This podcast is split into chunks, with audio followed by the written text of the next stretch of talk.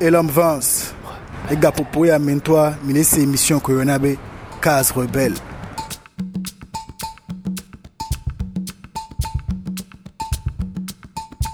Pour cette émission 62, de Lomé, Togo, Elom Vince est avec nous. Elom Vince, rappeur togolais, panafricaniste, artiste et activiste, activiste en ses propres mots. Elom Vince, Asrafo, guerrier, un label, un magazine aussi, Asrafo Zain, des soirées activistes, culturelles et militantes provoquant les échanges aux quatre coins de l'Afrique et bien plus loin encore. Et l'homme Vince, l'Ubuntu en action, pour sculptures et masques, créations textiles, arts visuels et collaborations musicales.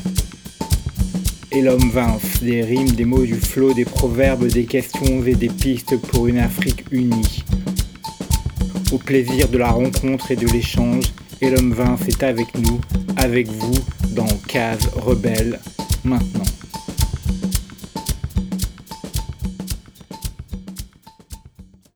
Cet entretien a été réalisé quelques jours après la commémoration du massacre de Fréau-Jardin à Lomé. En effet, il y a 23 ans, le 25 janvier 1993, le dictateur Nyasimbe Eyadema envoyait l'armée réprimée dans le sang une manifestation de l'opposition, faisant de nombreux morts, blessés et disparus. Nous avons commencé l'interview en demandant à Elom de nous en dire quelques mots. Le massacre de Fréau-Jardin s'est déroulé à une place euh, où euh, les manifestants, l'opposition se, se rassemblaient souvent. C'était dans les années 90 et c'était en fait par rapport à, à- par rapport à l'avènement de la démocratie. Le Togo, comme la plupart des pays africains à l'époque, c'était sous dictature. Et 89, chute du mur de Berlin, 90, beaucoup de conférences nationales.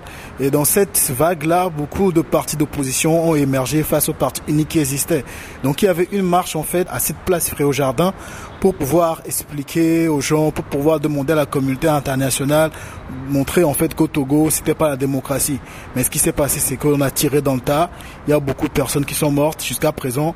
Euh, les personnes qui ont commis ces atrocités, si je peux euh, l'appeler ainsi, n'ont pas été inquiétées. Et voilà, même quand on parle de commémoration, pas grand chose s'est passé. Donc voilà, c'est. Il y a eu récemment euh, les comités de vérité, justice et réconciliation, où certaines personnes qui étaient impliquées, notamment le ministre de l'Intérieur de l'époque, ont demandé, on leur a posé des questions, mais après, il n'y a rien de concret qui s'en est suivi. Nous, on était enfants à l'époque, hein, je savais pas, je devais, je devais avoir 15 ans, j'étais, mais je, me souviens que c'est des choses qui, nous ont beaucoup marqué dans la mesure où le climat social était déjà très tendu. Voilà, on tapait des gens, derrière chez moi on a tapé des gens, il y avait des rafles, des militaires qui passaient, et quand ils passaient, on, on attrapait les jeunes dans les maisons. Donc il y avait, il y avait un climat de torpeur pendant toute cette période-là.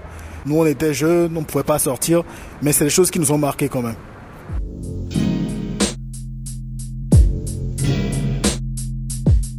Bon, mon goût pour l'oralité est né déjà parce que déjà enfant, il y avait les cercles où on nous racontait des histoires. Donc le goût, je, je dirais pas juste l'oralité, mais l'histoire, les histoires racontées. Et nous, quand on racontait l'histoire à l'époque, il y avait les proverbes qui allaient avec. Et je me souviens que chez ma grand-mère, le soir, euh, on faisait, un, petit cercle pas loin de la cuisine. Quand je parle de la cuisine, je parle pas de la cuisine à l'occidentale, hein, c'est la cuisine à l'africaine, où on n'était pas loin. Et voilà, on était tous mélangés enfants on racontait des histoires avec des proverbes, mais c'était des enseignements qui allaient avec. Je me souviens que déjà à l'époque, on disait que ce qui circoncise le cheval se trouve dans son ventre. Je comprenais pas à l'époque. Ce qui circoncise le cheval se trouve dans son ventre, mais c'était dans une au milieu d'une histoire et on finissait par, euh, comment dire, une règle ou une euh, quelque chose à, gagner, quelque chose à apprendre de, de l'histoire. Donc je crois qu'il y a eu cet aspect-là déjà à la maison. Ensuite, il y a eu l'aspect de l'école où voilà, on, nous faisait faire des rédactions. On écrivait, on nous demandait de faire de, de- d'écrire sur tel ou tel sujet dans, dans les cours de français. Et souvent, quand j'écrivais, on venait vers moi pour me dire Ouais, ce que vous avez écrit, c'est intéressant?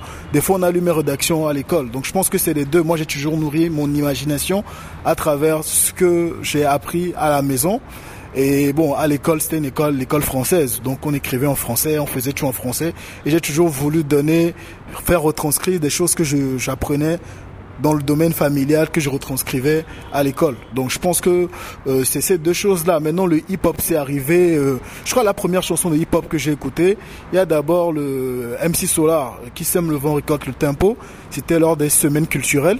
Il y a une semaine qu'on consacrait un peu plus à la culture où voilà des artistes passaient pour faire des covers etc et j'avais un ami qui avait fait un cover de MC Solar moi ça m'avait plu parce que c'était pas le genre de musique que j'écoutais à la maison mon père, bon, lui, écoutait beaucoup de jazz, blues, Fela Kuti, etc. Et voilà, c'était différent. Il y avait de l'énergie.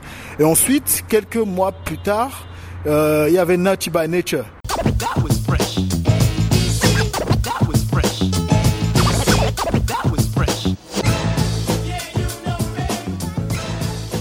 Et là, c'était un nom qui était rentré des États-Unis, qui avait ramené le disque. Et mon nom, il faisait jouer ça dans la voiture. Mon père dit, ah, c'est pas mal aussi ça, etc. Donc, voilà, je me suis totalement retrouvé dedans. Mais je peux dire que c'est bien des années plus tard que j'ai commencé le hip-hop. Et je pense que mon rapport au hip-hop, c'est lié au besoin de m'exprimer, en fait. J'étais incompris, j'écrivais un être imaginaire à l'époque dans un cahier. Et à un moment, je me suis dit, bon, pourquoi ne pas euh, commencer à rapper ça C'est mes potes qui me disaient, mais tu écris bien, faut rapper. J'ai commencé à écrire pour des potes. Puis après, je me suis dit, je vais me lancer moi-même, plus pour prouver à mes potes, parce que j'avais quelques petits problèmes avec certaines personnes, que je pouvais le faire aussi. Et puis après, voilà. Je viens d'un milieu moyen quand même, je peux pas dire trop modeste. Hein. C'est entre les deux. J'ai pas vraiment grandi à Lomé, j'ai grandi dans une cité minière où on extrayait du phosphate qui s'appelait Hautoué. C'est une cité minière, donc c'est comme une petite ville dans un grand village. C'est-à-dire que nos parents qui travaillaient pour la cité minière, eux, ils vivaient dans des conditions plus ou moins bien, c'est-à-dire on avait la piscine, on avait le terrain de basket, on avait la clim, on avait l'électricité. Et quand tu rentrais dans le village, même voilà, c'est un village quoi. Il n'y avait pas l'électricité ou du moins pas, pas, pas beaucoup. Ils n'avaient pas la piscine, etc. Donc je pense que j'ai déjà grandi dans un milieu hybride, si je peux l'appeler ainsi. À Lomé, on venait souvent les week-ends, on venait pendant les vacances, etc. Et voilà. Après, j'ai beaucoup voyagé. Mon père est parti travailler au Ghana. Euh, donc voilà, j'ai des parents qui travaillent au Ghana, donc j'allais là-bas pour les vacances, Cotonou aussi. Mais dans les années 90, quand il y a eu les soulèvements populaires, il y a eu une grève illimitée et voilà, il y a beaucoup de Togolais qui ont fui le pays. Certains sont partis au Ghana, d'autres au Bénin et nous on était de ceux qui étaient partis au Bénin. Donc j'ai dû passer un ou deux ans là-bas avant de revenir à, à Lomé. Donc voilà, je peux dire que j'ai grandi dans cet environnement à la fois hybride mais aussi un peu entre quelques pays limitrophes.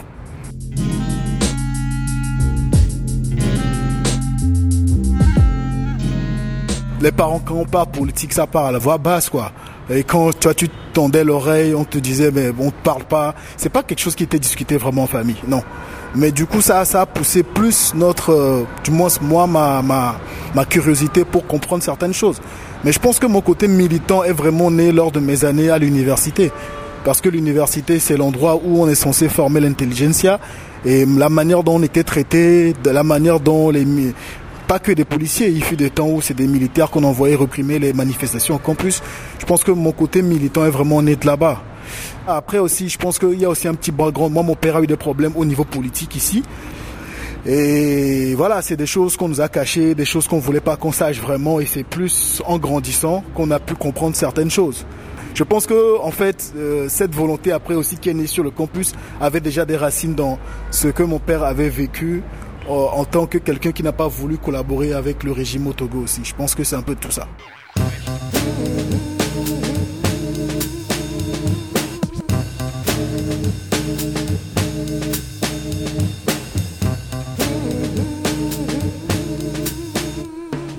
Sur le campus, moi je faisais pas partie forcément des syndicats, mais voilà, quand il y avait des marches que ces syndicats lançaient ou des manifestations, j'y participais. J'ai fait deux universités.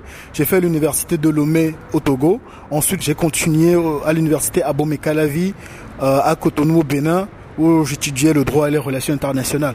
Déjà la première année à Lomé, euh, c'était une année de trouble dans la mesure où c'était une année qui a été déclarée blanche pour toutes les autres facultés, sauf la médecine et le droit. Mais nous, on n'avait que le choix à une seule session.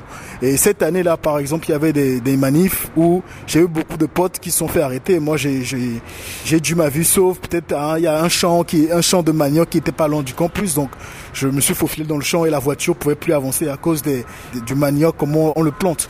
Donc voilà, donc je pense qu'il y a ça. Ensuite, quand je suis à la Cotonou, j'ai vu que c'était les mêmes choses parce que les mêmes revendications, les bus, les, amphithéâtres, etc. à Cotonou, voilà, c'était la même chose. Donc je pense que déjà ma conscience panafricaine a, a commencé à, émerger parce que je me disais, j'ai quitté le Togo pour le Bénin pour avoir de meilleures conditions d'études et je me retrouve devant les, les, mêmes problèmes. Il y a eu ça déjà. Ensuite, euh, de Lomé à Cotonou, j'ai rencontré plein d'autres étudiants qui venaient du Niger, de la Mauritanie, du Tchad donc l'université, c'est un peu aussi l'endroit où on rencontre d'autres nationalités aussi qui nous disaient, oh, si on a quitté ici parce qu'il y a tel problème, etc. Et ensuite, j'ai étudié les relations internationales. Les relations internationales, j'ai, à un moment, je me posais des questions parce que je trouvais que les problèmes auxquels on faisait face, les réponses qu'on nous donnait étaient trop eurocentrées. Eurocentré, c'est pas forcément le terme, mais un peu trop occidental. On vous dit que pour résoudre tel problème, il faut faire, il un plan Marshall, il faut faire, s'il faut faire ça, ce qui ne correspondait pas du tout à nos réalités. Et je suis tombé sur un livre Africa National de Kwame Nkrumah, qui m'a donné plus de réponses que, mes professeurs ne m'ont donné à l'époque, quand je leur posais des questions sur euh, pourquoi l'Afrique ça va pas, pourquoi nos États euh, ont des problèmes, pourquoi on ne payait pas bien les, les profs d'université, pourquoi il y avait ci, pourquoi il y avait ça. J'ai compris en fait que nos États étaient faibles et que la force de l'Afrique serait de revenir à rassembler ces États pour que ces États soient forts. Donc euh, c'est un peu toutes ces choses-là qui ont éveillé ma conscience sur le panafricanisme. Après, c'est les rencontres que tu peux faire d'autres nationalités, c'est important, les lectures que j'ai eu à faire et j'ai compris en fait que tous les problèmes que qu'on avait, même déjà depuis la maison, euh, les problèmes que d'emploi que les gens n'avaient pas, toute cette exploitation qui avait de l'Afrique, c'est lié au fait que nous vivons dans des États qui n'étaient pas économiquement viables parce que trop, comment dire, trop petit, c'est pas, c'est pas forcément une question de taille, mais c'est, on est dans les guerres de continents. L'Inde, la Chine, par exemple, c'est des États, mais c'est comme des États continents, quoi. Donc, le, Togo seul, par exemple, peut pas faire à la France qui d'ailleurs a compris que pour être forte, elle doit faire partie de l'Union européenne. Le Togo ne peut pas faire face à la Chine, le Togo ne peut pas faire face aux États-Unis. J'ai compris par les relations internationales que le monde est régi par des rapports de force et que pour résoudre les problèmes qu'on a, il faut qu'on aille vers l'unité. Donc le panafricanisme, c'est ça. Après, tu tombes sur Cheikh ta Job, tu lis ces Nations d'agriculture, où tu comprends en fait que voilà, toutes les théories racistes qu'on a pu faire avaler à certaines personnes, ou du moins ce qu'on a voulu faire avaler à travers l'éducation coloniale entre griffes. Coloniale, pourquoi? Parce que tu sais, ici par exemple, à l'école, on, on nous imposait le français. Jusqu'à présent, on impose aux gens à parler le français à l'école. Et moi, je me souviens qu'à notre époque encore, quand on était au primaire, on nous mettait carrément un os au cou. On appelait ça le signal. Donc si on t'attrapait en train de parler ta langue locale, on appelait ça vernaculaire avec tout ce qu'il y a comme sens péjoratif, on te mettait le signal au cou. Et si tu le gardais jusqu'à l'autre lundi, on te fessait devant tout l'établissement au mât. Tu vois? Donc c'est ces choses qui depuis enfant, comment dire, nous ont poussé à nous renier nous-mêmes, à nous renier nous-mêmes. Et c'est plus à travers les difficultés, à la fois politiques, à la fois sociale, que tu te poses des questions, mais pourquoi si, pourquoi ça? Et en fait, tu, tu, commences à comprendre que une des solutions pour le bien-être de l'Afrique, donc du bien-être des Africains aussi, c'est de ce retour au panafricanisme-là. Et après, j'ai compris qu'à travers le hip-hop, j'ai découvert aussi ensuite des groupes comme Dead Praise. J'ai commencé à écouter du Curse One, Public Enemy, et puis voilà, tu, tu dis voilà, le hip-hop, c'est quelque chose qui, qui dit des choses qui, qui ont du sens aussi. Moi, moi, j'ai pas connu directement le rap engagé, non. Le rap à la base, comme je l'ai dit, c'est souci de m'exprimer, c'est une musique d'adolescent. Mais quand j'ai commencé à découvrir ces gens, je dis waouh, tout ce que j'ai envie de dire que je peux pas forcément mettre dans, sur mes cahiers, dans mes papiers ou dans mes examens, parce que des fois, les profs sont choqués d'avoir des réflexions comme ça. Je pourrais le dire à travers le hip-hop. Et je peux dire aussi que mes études ont, ont beaucoup influencé ma manière de voir les choses et mon militantisme. J'étais au campus à l'université euh, en l'an 2000 ici. Donc de 2000 à 2005, j'ai fait les deux universités pour avoir la maîtrise en fait. Parce que j'ai raté ma première année de droit. Je me souviens même plus correctement du, nom du, syndicat. Mais bon voilà quoi, c'est des syndicats étudiants qui revendiquaient pour la plupart d'avoir des logements à bas coût, mais avoir plus de logements. Les bourses, on demandait les bourses d'études qui devaient être rehaussées. Construire des amphithéâtres de, de taille, parce que nous à l'époque déjà, gens, certaines personnes étaient obligées de venir à 4 heures ou 5 heures du matin pour réserver des places, parce qu'il n'y avait pas assez de places dans les amphithéâtres. Les revendications des étudiants à l'époque, c'était voilà, c'était c'était plus social même que politique. Récemment encore, c'est-à-dire il y a encore deux ou trois jours, voilà, et les, policiers étaient encore sur le campus. Aujourd'hui, on n'en parle même pas, mais c'est les mêmes revendications. Les bourses d'études, faut les payer à temps, faut les augmenter. Puis il y a les aides. Les aides, c'est un peu comme les subventions dont bénéficient n'importe quel étudiant sans que ça ait un lien avec son, degré d'excellence ou pas. Mais tu vois, à Lomé, au Togo, il n'y a que deux universités. Encore qu'à notre époque, je crois qu'il y avait qu'une seule université qui est basée à Lomé. Donc il y avait des Togolais qui quittaient le nord du pays, qui quittaient l'intérieur, qui venaient ici et comptaient sur ces subventions-là. Les parents ne pouvaient pas forcément payer leurs études. Donc quand ils arrivaient à Lomé et qu'ils n'ont pas ces subventions pour pouvoir payer leur logement, payer de quoi manger. Ce sont des choses même qui créent des ferments pour, pour des tensions. Les bus, avoir des bus en quantité pour pouvoir transporter les étudiants. Comme je l'ai dit, j'ai pu faire Cotonou et c'était les mêmes revendications qu'il y avait là-bas aussi. Mais malheureusement, toutes ces revendications sont étouffées, c'est ça.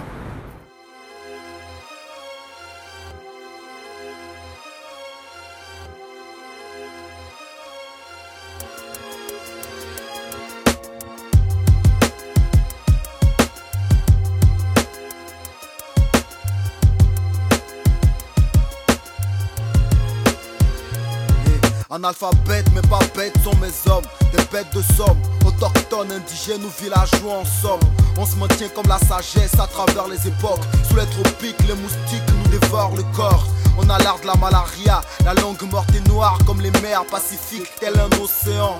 Un triangle des Bermudes dans leur précaré. C'est le néant qu'on nous souhaite, des soldats de Noé. J'apporte le feu comme Néron, lumière comme néant, la barbarie comme Bonaparte, Napoléon. Cadet de Séméné, déjà fait, j't'assure mon frère. J'ouvre les esprits comme les canettes. Nous sommes des bêtes de somme, ainsi soit-il. Des boucs émissaires, ainsi soit-il. Des bandits, ainsi soit-il. On a la science, la sagesse, la force et la hardiesse. Niggas, qu'il en soit ainsi. Bêtes de somme, ainsi soit-il. Des boucs émissaires, ainsi soit-il. Des bandits, ainsi On a la science, la sagesse, la force et la hardiesse. Kémix, qu'il en soit ainsi. Me réfugie entre mes parenthèses ou dans une paire de fesses. Quand les points suspension s'alignent comme le rosaire que je graine difficilement. Dieu sait si je mens, lui seul sait si je me gare ou si je suis sur la bonne voie. Tortueuse ou caillouteuse, ma foi, monsieur l'État, tes génies sont en herbe et la fume. Enfermés dans des bouteilles d'alcool, délaisse les bancs d'école pour la colle. Le campus en cimetière bondé de pierres tombales, où l'avenir de la nation constamment criblé de balles avec à la prime. Un champ de maïs comme bouquet de fleurs, mes peurs je les chasse comme les éperviers les primes. J'apporte le feu comme Néron, lumière comme néant, la barbarie comme Bonaparte, Napoléon, cadet de Séménée, Chafette mon frère. J'ouvre les esprits comme les canettes. Nous sommes des bêtes de somme, ainsi soit-il. Des boucs émissaires, ainsi soit-il. Des bandits, ainsi soit-il. On a la science, la sagesse, la force et la hardiesse. Niggas, qu'il en soit ainsi. Bêtes de somme, ainsi soit-il. Des boucs émissaires, ainsi soit-il. Des bandits, ainsi soit-il. On a la science, la sagesse, la force et la hardiesse. Kémix, qu'il en soit ainsi. Ben non. Nègre, vous m'appelez? Eh ben oui, nègre je suis. N'allez pas le répéter, mais le nègre vous emmerde. Demande au MC, mon flow distribue des chiffres, crache des hiéroglyphes, incompris pour les néophytes. J'ai dit non aux policiers comme c'est quoi à la communauté? Mes pensées encore me noter par l'image de ces martyrs partis le 25 janvier 93. Une bougie à la main, affreux au jardin. Je le jure devant le grand architecte de tenir tête aux imbéciles, paix à toutes ces agoblis. Je viens d'Afrique comme la chimie et les mathématiques. Physiquement, je suis un tas d'atomes qui se déplacent géométriquement dans l'espace. Mes phrases pleines de flammes embrassent vos crânes, Charlie. J'apporte le feu comme Néron, lumière comme néon, la barbarie comme Bonaparte, Napoléon, cadet de Séménède, Chafette, mon frère. J'ouvre les esprits comme les canettes. Sommes des bêtes de somme, ainsi soit-il. Des boucs émissaires, ainsi soit-il. Des bandits, ainsi soit-il. On a la science, la sagesse, la force et la hardiesse.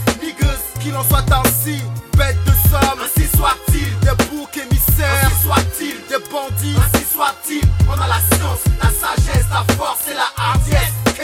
Qu'il en soit ainsi. Qu'il en soit ainsi. Qu'il en soit ainsi. Qu'il en soit ainsi.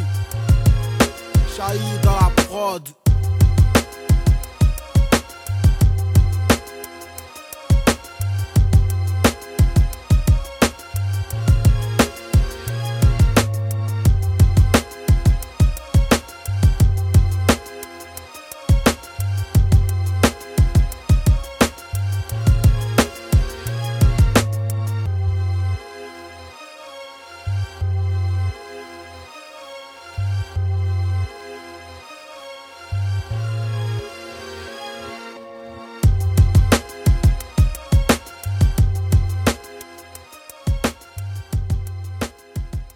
Nous, à la maison, on parlait le mina ou l'éveil. En fait, le mina, c'est un peu comme la version diluée de l'éveil, en fait.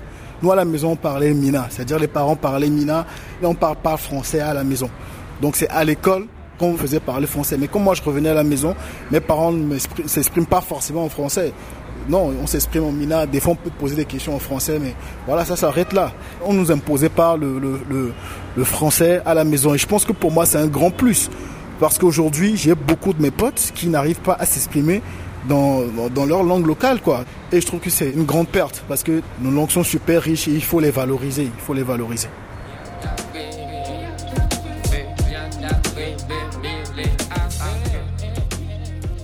À l'époque, quand j'ai voulu rapper, j'ai pas voulu montrer mon visage.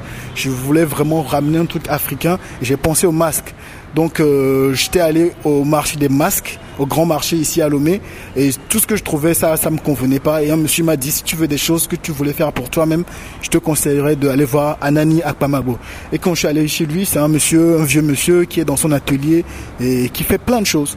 Donc voilà, on a commencé par faire des masques. Et pour moi, les masques, ça parle africain parce que quand tu mets un masque de l'Afrique centrale, par exemple, un max fin, une personne qui vient de l'Afrique centrale, qui reconnaît ce masque se dit mais ça c'est de chez nous. Donc je pense que le masque aussi c'est quelque chose qui permet de créer des ponts entre pays africains. Et moi je sais que j'ai fait des concerts à des endroits où dès que j'ai mis le masque, il me dit mais ça c'est notre frère. C'est un masque Ibo, ça c'est un masque euh, du Bénin. Donc voilà, c'est ce que j'ai commencé à faire avec Anani. Donc à chaque fois je montais sur scène, il y avait des masques de différentes ethnies. pour moi c'est une manière aussi d'aller vers le panafricanisme. Mais actuellement avec Anani on a un projet, c'est de représenter chaque chanson chaque morceau qui a sur le projet Indigo par une sculpture. C'est-à-dire que il y a 15 titres sur l'album, il y aura 15 sculptures géantes, du moins euh, 1m70, 1m73, c'est-à-dire sculpter chaque morceau. Tu sais, en Eve ou en Mina, euh, composer une chanson, littéralement, veut dire sculpter le vent, en quelque sorte. C'est-à-dire littéralement quand tu traduis Akbaha, on dit Akbaha, composer un morceau. C'est comme si tu sculptais le vent. Et pour moi, métaphoriquement, c'est très beau, c'est très fort.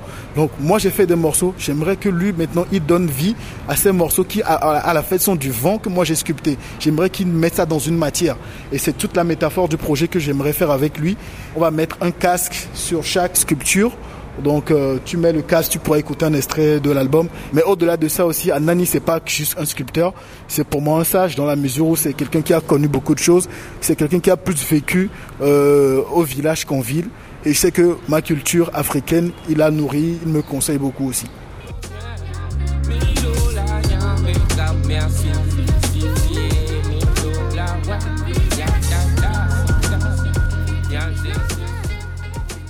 Créer une marque de vêtements, ça aussi c'est la culture hip-hop, le, le, côté entrepreneurial de la culture hip-hop, for us by us, comment faire les choses par nous-mêmes.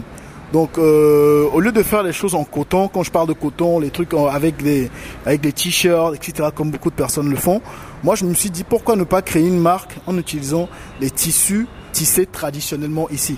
Et j'ai pensé d'abord au tissu indigo, par rapport à la référence à l'album. C'est plus des teintes qu'on fait, mais j'ai trouvé que indigo, c'est vrai qu'il y a dans notre culture, mais je trouvais qu'il y a quelque chose de plus beau qui était les pagnes quintées. Les pagnes quintées, à la base, c'est des pagnes euh, tissées mais qui coûte super cher que les rois et les reines portaient à l'époque. Avec l'évolution, ça s'est démocratisé parce que c'est des pagnes qui coûtent super cher. Donc pour ceux qui avaient un peu d'argent, eux aussi commençaient à se procurer des pagnes quintées.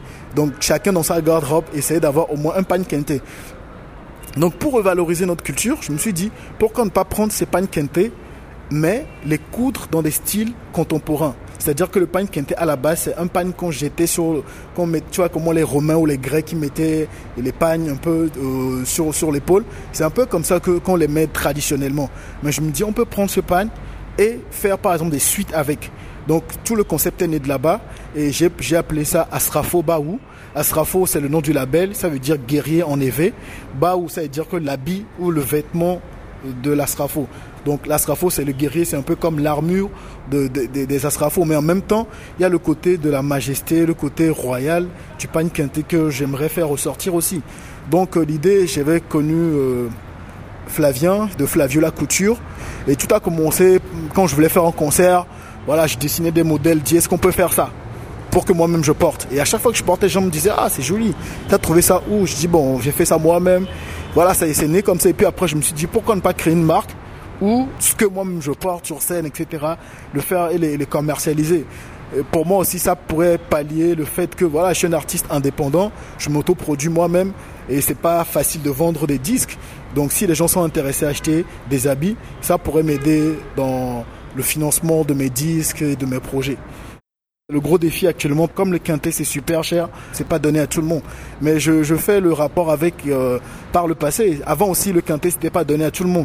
Mais quand même nos parents s'efforçaient pour avoir au moins une ou deux pièces dans leur garde-robe.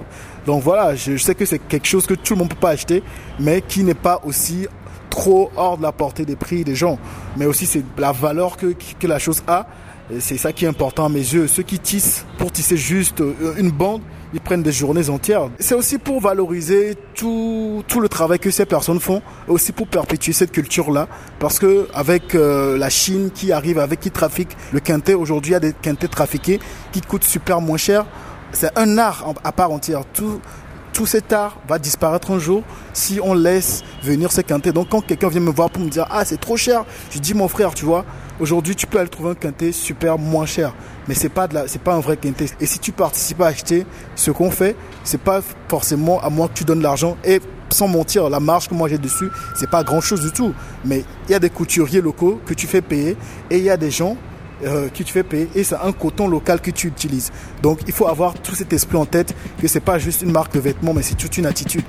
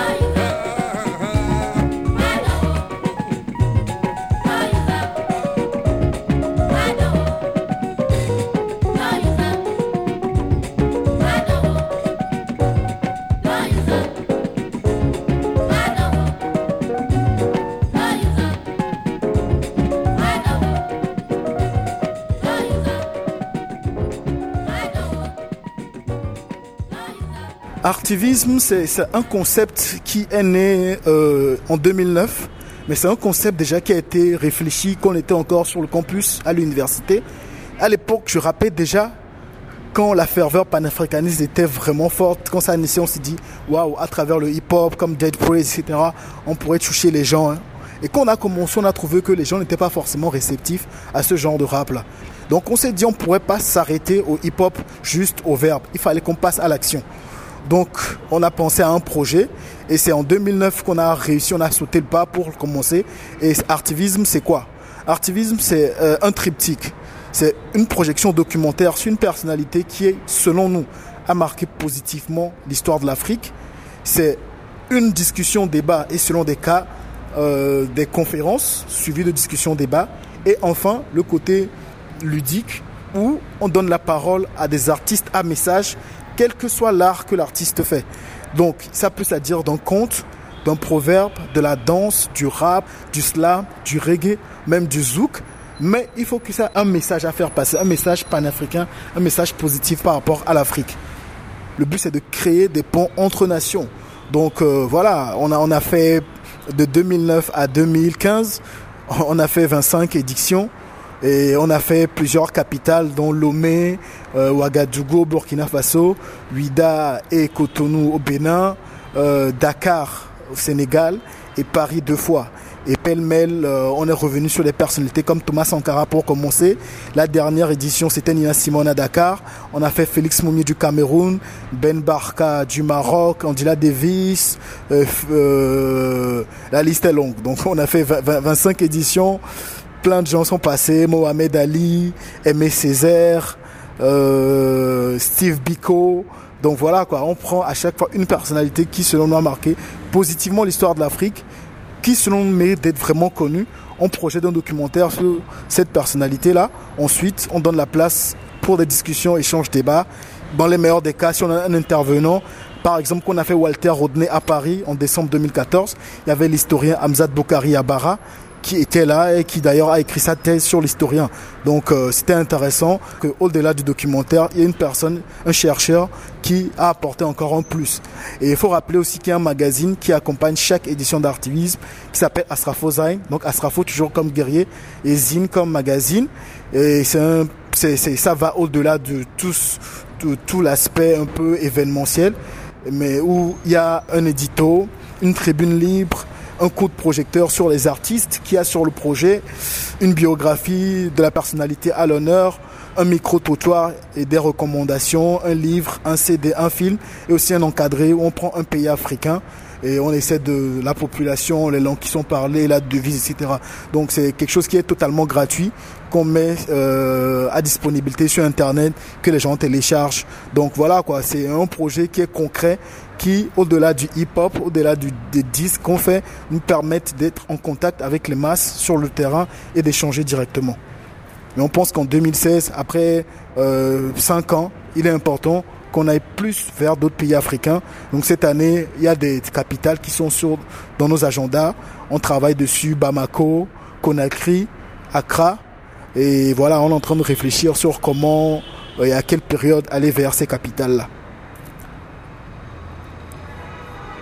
Il y a un peu de tout. Il y a des vieux, il y a des jeunes.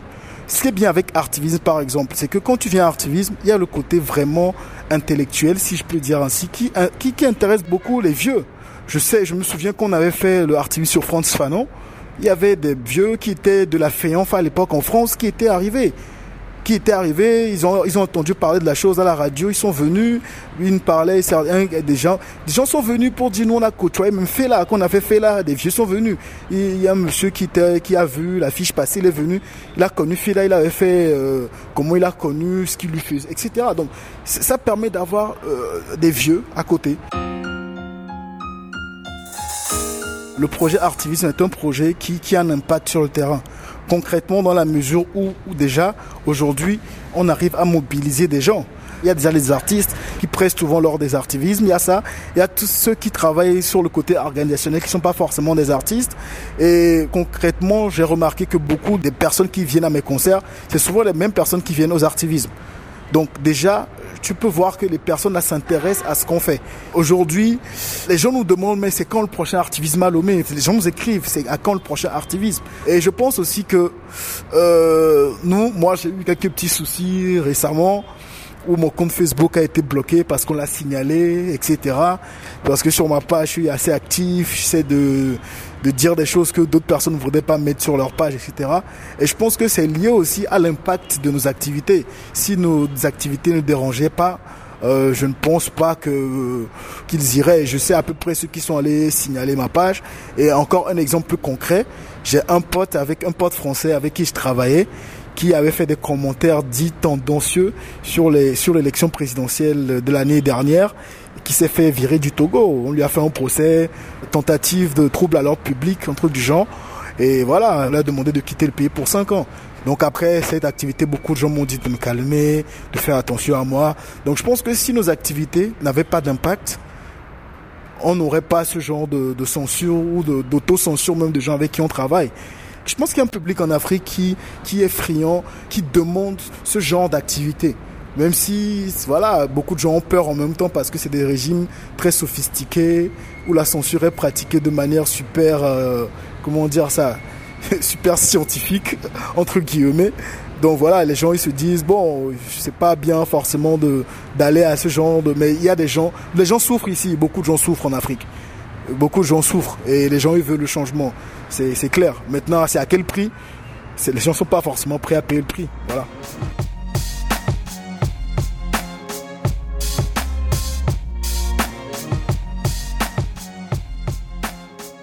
Dans mon rap, c'est vrai qu'il y a les classiques euh, par rapport aux personnalités africaines, aux ouvrages. Moi, je peux pas dire à la base que je, lis beaucoup.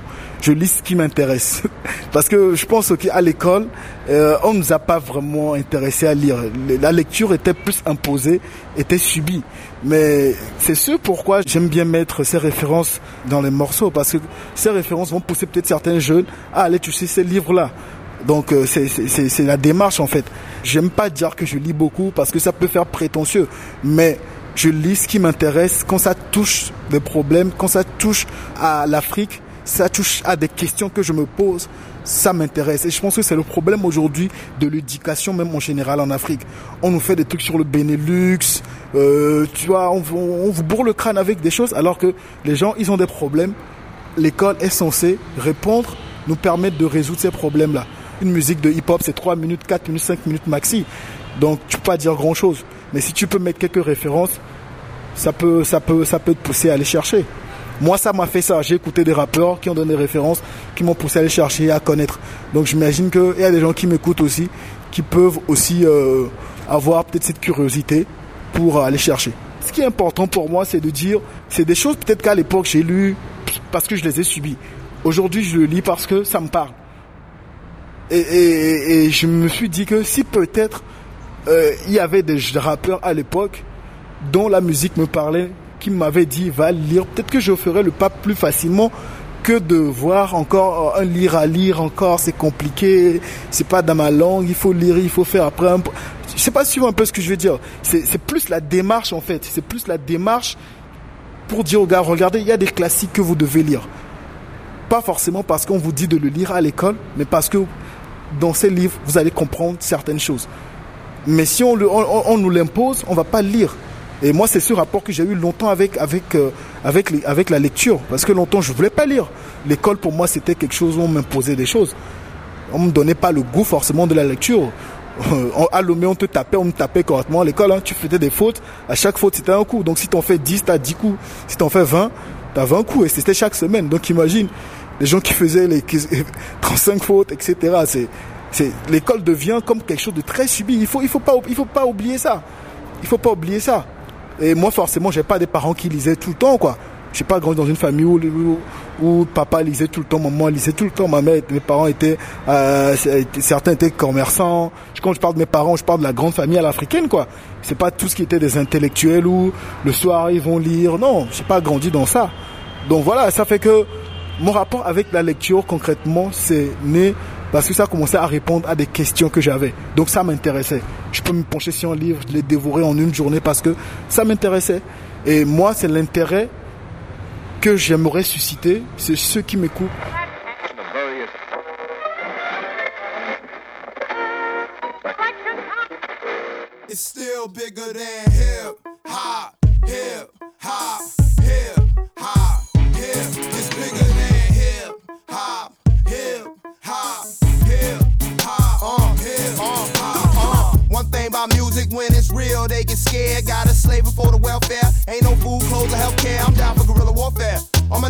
Guns in the air if you really don't care. Skunk in the air. Make a nigga wanna buck in the air from a bunk locked up in the jump in the air. Shit is real out here, don't believe these videos. This fake ass industry, gotta pay to get a song on the radio. Really though, DP's gonna let you know. It's just a game of pimps and hoes, and it's all about who you know, not who we are or how we grow. I rap about what I know, what I go through, what I've been through, not just for no dope. Even though the rent due, what I'm into ain't for no dope or just for fame. Everything must change, nothing remains the same. Sick of the same old thing is bigger than blame blame. If I feel it, I feel it. If I don't, I don't. If it ain't really real, then I probably won't. Rolling with my soldiers, live soldiers, ready to ride for this real hip hop. Y'all, I'm ready to die. Uh. Hip hop, hip hop, hip hop, hip hop. My soldiers, live soldiers, ready to ride Uh. Hip hop means saying what I want, never bite my tongue. Hip hop means teaching the young. If you feeling what I'm feeling in your head, what I'm saying, cause these fake, fake records, let's keep on playing. What you saying, huh? DP bringing the funk. Let the bass line ride in your trunk. Uh, front pig with a badge wanna handcuff me, cause my pants just tend to sag. Hip hop means throw up your rag, sold your flag. If you riding on the bus, so you stole a jag. And one mean freedom, burn the cash. Revolutionary love to the day we pass. Will they play it on the radio? Maybe not, maybe so. We gon' keep it bumping though. Everybody know we headed for the woe, for sure. Hey dog, that label is that slave ship. Owners got them whips and rappers is slaves. If you really wanna eat, you got the hit. Same thing with the football, b-ball. Or if you slanging that dope, ain't never seen no whole brainwash video shows be fooling my folk. What the hell a brother gonna do those? Huh? When the rent due, when the lights and the gas, when the get cut off, drop them raps or cock them gas. Ain't never had shit ever since we came to this bitch. Why I gotta feel pain to get rich? Instead of stacking chips, better pack them clips, boy. Feel it, I feel it. If I don't, I don't. If it ain't really real, then I probably won't. Rolling with my soldiers, live soldiers, ready to ride for this real hip hop. Y'all, I'm ready to die. Uh, ride to this if you miss Tupac. Bounce to this if you love Big Papa. My soldiers, live soldiers, ready to ride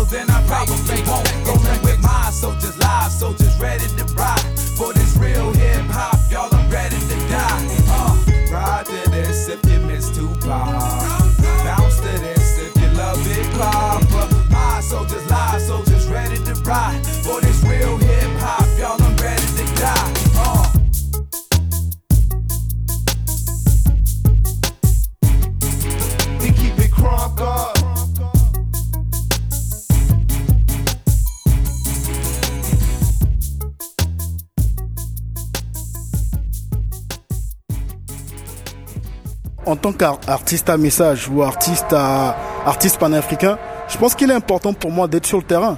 C'est une évidence, même si c'est pas facile, c'est une évidence qui est difficile à vivre. Euh, déjà pour faire une interview comme ça, on doit le faire par téléphone parce que Skype c'est compliqué. Dieu seul sait encore comment j'ai essayé de trouver le meilleur endroit pour avoir une bonne connexion. Euh, Il y a beaucoup de choses, des conditions matérielles difficiles, mais je me dis si on part, qui le fera à notre place on peut voyager, mais je pense que c'est pas une bonne idée d'aller s'installer ailleurs parce que la nature a horreur du vide. Aujourd'hui, une autre forme de colonialisme, c'est que il y a beaucoup d'Européens qui s'installent en Afrique et qui prennent le boulot que certains Africains peuvent faire. Je n'ai rien contre. Mais je me dis aussi qu'il est important qu'on reste sur le terrain, qu'on fasse des choses. En même temps, je suis convaincu, je sais que c'est pas facile. Beaucoup de gens qui partent, c'est pas par leur volonté qu'ils veulent partir.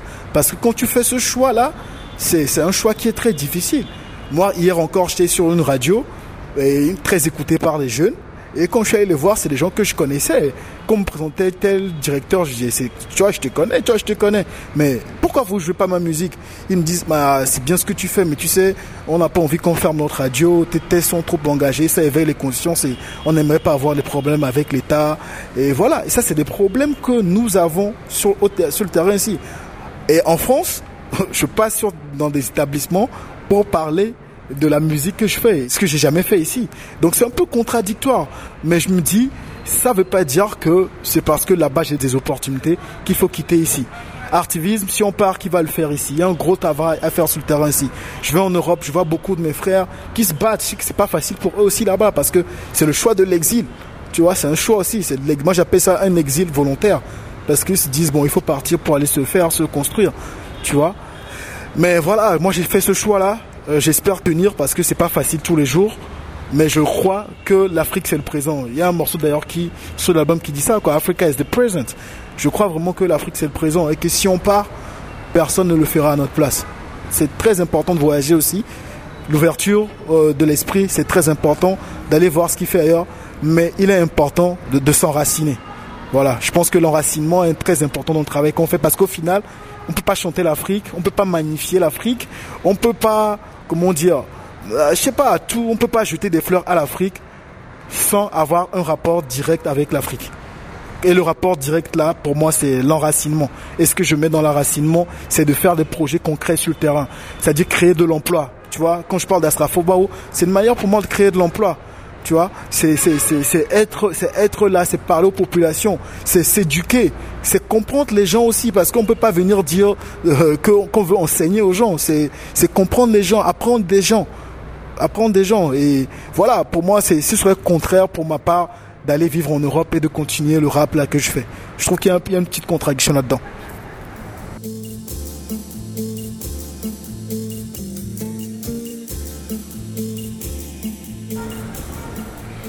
Indigo, Indigo d'abord, c'est, je crois, le plus bel hommage que j'ai pu rendre à ma mère, pour commencer. Parce que ma mère, c'est elle qui est sur la pochette de mon album.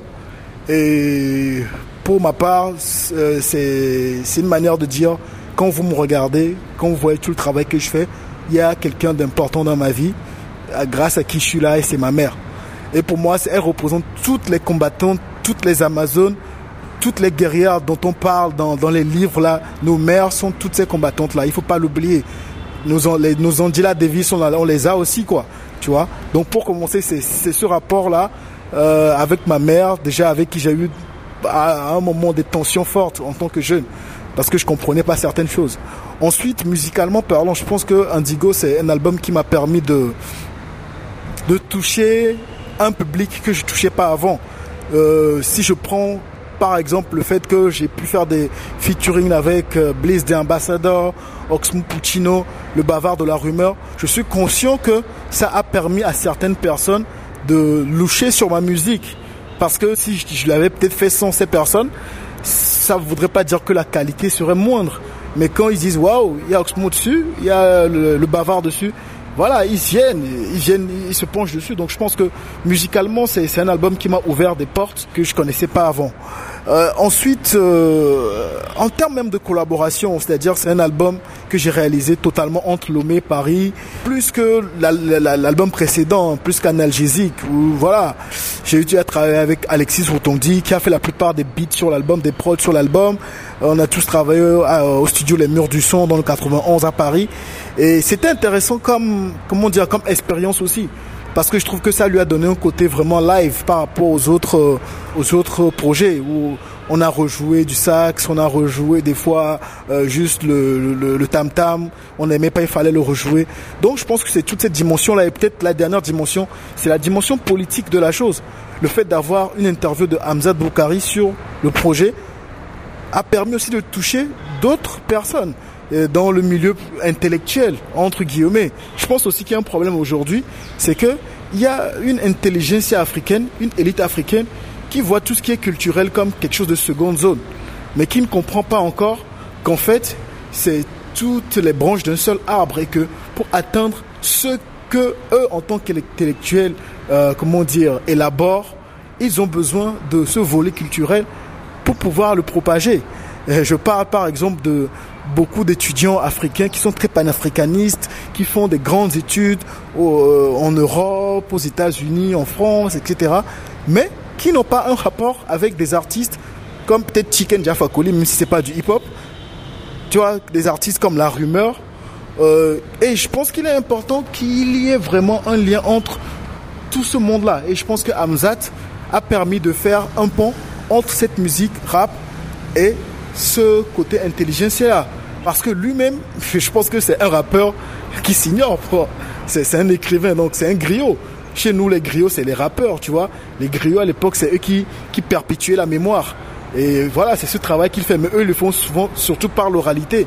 Et Hamzat, c'est un écrivain qui a fait ses études en Europe, qui le met par écrit. Donc, je pense que c'est d'avoir la chance de quelqu'un qui connaît le hip-hop, mais qui connaît aussi l'importance des études, a permis de créer ce pont-là. Donc je pense que ce volet très important dans ce que Indigo a apporté comme un plus dans, dans la musique que je fais.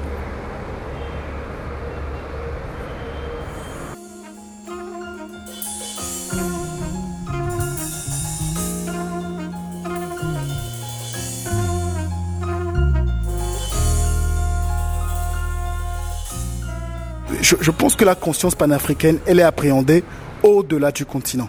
Je pense que la diaspora africaine est très importante dans le panafricanisme. Et en même temps, pour faire un pas, il faut commencer quelque part. Donc, quand on doit parler du panafricanisme aux gens ici, il faut leur parler déjà d'ici. Parce qu'en fait, ce panafricanisme existe déjà.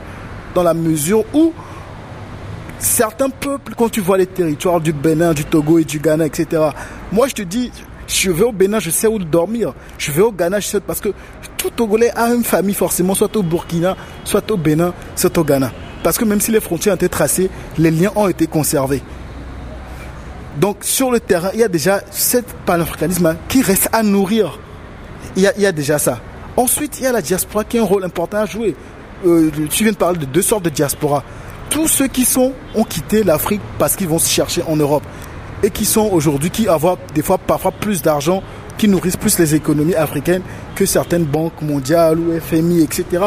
Donc ces personnes déjà ont aussi leur voix de cité.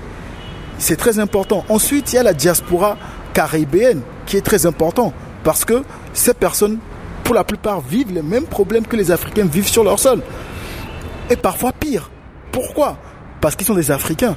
Donc est-ce qu'on peut appréhender ce, côté-là, le panafricanisme, sans, sans inclure ces personnes? Non.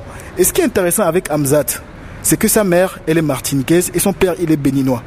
C'est ce qui est vraiment intéressant aussi avec Hamzat et dans les discussions qu'on a. Je pense que, comme je parlais d'un pont tout à l'heure entre l'intellectuel et le côté culturel, je pense que Hamzat aussi, en tant qu'historien, arrive à créer aussi un pont entre la Caraïbe et l'Afrique aussi. C'est quelqu'un qui est, né au Bénin, a grandi au Bénin de mère martiniquaise et qui connaît bien aussi ce qui se passe là-bas. Parce que le problème aussi, c'est que combien d'Africains connaissent réellement ce qui se passe en Jamaïque? Combien d'Africains comprennent vraiment ce qui se passe à Haïti euh, Je sais pas, aux Bahamas, etc. C'est ça aussi, on nous a coupé, il n'y a aucun lien entre nous. Il n'y a aucun lien entre nous. Ceux qui ont la chance d'avoir voyagé, ou ceux qui sont à point d'avoir le peu comprennent qu'en fait, voilà, c'est le combat panafricain, d'ailleurs, est né de la diaspora. Cette envie de retour-là. Ces gens qui disent, voilà, on a quitté, on nous a arraché notre terre, il faut qu'on revienne chez nous. Et aujourd'hui, ceux qui sont même sur le continent se disent, ouais, on peut plus continuer à vivre dans cet état parce qu'on traite, parce qu'on parce qu'on est africain, on ne traite pas comme ça. Et voilà, je pense que c'est l'union, cette union est très, très, très importante. Et nous, de toute façon, dans ce qu'on fait comme travail, on le maintient, c'est important. D'ailleurs, il y a un club qui va se créer, qui s'appelle Aimé Césaire on lui a pas donné le nom de Léopold Sédar Senghor. C'est Club Aimé Césaire parce que Aimé Césaire, de notre point de vue, a traité la question du colonialisme, la question du panafricanisme plus que Senghor qui était, qui, qui, était du Sénégal. Tu vois, quand on fait des activismes, on ne fait pas que sur des personnes qui sont sur, en Afrique. On a fait Angela Davis, on a fait Mohamed Ali, on a fait Malcolm X, on a fait Martin Luther King, on a fait Walter Rodney qui est de la Guyane anglaise. Donc, c'est toutes ces figures qui ont réfléchi sur le panafricanisme. C'est toutes ces figures qui eux-mêmes encore à l'époque avaient compris, quand tu prends le cas de Walter Rodney, qui ne pouvaient pas parler de panafricanisme en restant simplement euh, en Guyane ou en Jamaïque. Il était venu enseigner à Dar es Salaam. Mais aujourd'hui, quel est le lien encore qu'il y a aujourd'hui? Ça, je dis qu'il y a un fil qui est coupé, qu'il faut reconstruire. Qu'il faut reconstruire. Maintenant, il faut aussi qu'il y ait des structures d'accueil aussi. Quand tu prends le Bénin, il y a le père ou la mère Dja qui, ont quitté, je sais pas si c'est la Martinique ou la Guadeloupe, père et mère déjà, ils sont, ils sont venus s'installer au Bénin. L'État béninois leur a offert des terrains qui puissent s'installer. Ils ont leur ferme là-bas, etc. Donc, c'est encore une question qui est d'ordre un peu politique dans la mesure où, voilà, si les politiques comprennent la nécessité de la chose, ça pourrait se faire facilement. Kwame Nkrumah, quand il était président dans les années 50, il a beaucoup fait. Combien de personnes ne sont pas passées par chez lui? D'ailleurs, Dubois, qui était américain, a au moins venu rester à Accra, etc. Donc, mais aujourd'hui, nous, on n'est pas des hommes politiques, on n'a pas cette puissance-là. Mais ce qu'on peut faire, c'est déjà commencer à créer des, liens pour ce que les gens de la diaspora viennent ici pour qu'on se connaisse mieux. Parce qu'au fond, des fois, on se connaît. même si on a beaucoup de, de, comment dire, de choses en commun, il y a aussi des différences, tu vois. Et il est important qu'on puisse se connaître. Et tant qu'il n'y aura pas cette forme de connaissance aussi entre nous, quand je parle de connaissance, c'est déjà commencer par l'Afrique. On ne se connaît pas en Afrique. L'Afrique de l'Est, c'est vrai qu'il y a beaucoup de similitudes avec l'Afrique de l'Ouest, mais il y a beaucoup de différences aussi. Le problème, c'est que les Africains ne se connaissent pas. Les Africains, entre eux, ne s'asseyent pas ensemble et a fortiori les Africains qui sont sur le terrain et ceux de la diaspora n'ont pas de cadre où ils s'asseyent pour parler de leurs problèmes. Et ça, il faut les créer, les groundations. Peut-être qu'il y avait en Jamaïque les gens s'asseyaient. Tant qu'on ne va pas créer ces choses-là aussi, l'ennemi va pouvoir venir nous diviser rapidement parce qu'il va commencer à dire des choses, puisqu'on ne se connaît pas, on va commencer à croire l'ennemi ou on va du moins commencer par douter. Donc tout le travail aussi est là. Quel pont nous créons à travers les activités qu'on mène? D'abord entre les ethnies, entre les tribus, et ensuite entre les États et avec la diaspora. Mais pour moi, il n'y a pas forcément un lien de hiérarchie, tu vois. Donc, créer ce pont-là, qu'il ne soit pas juste des étudiants qui se retrouvent entre eux ou des élites qui se font à des conférences, mais essayer de créer vraiment un, pont entre la masse. Voilà quoi. Donc, euh, moi, je crois en ça. Je crois en ça.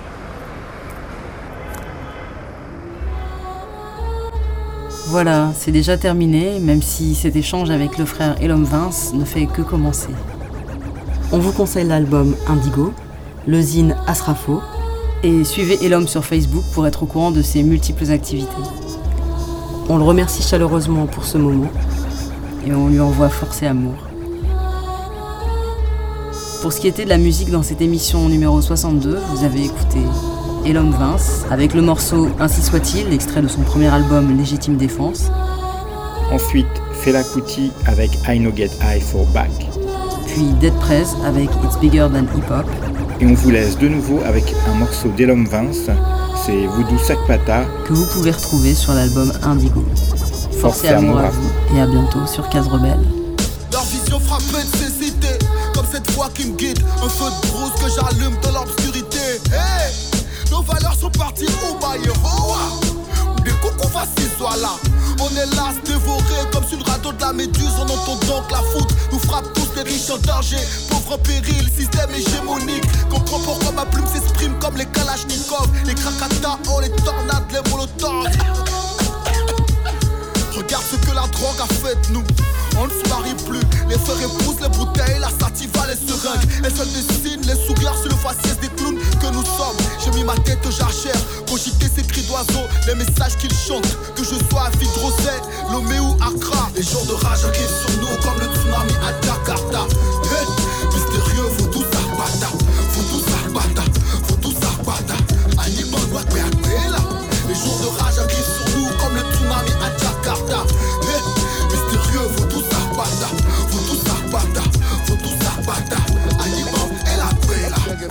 là. Embrasser la bouche du canon, greffer des ailes au cerveau, couper la tête au colon, en véritable astrafo.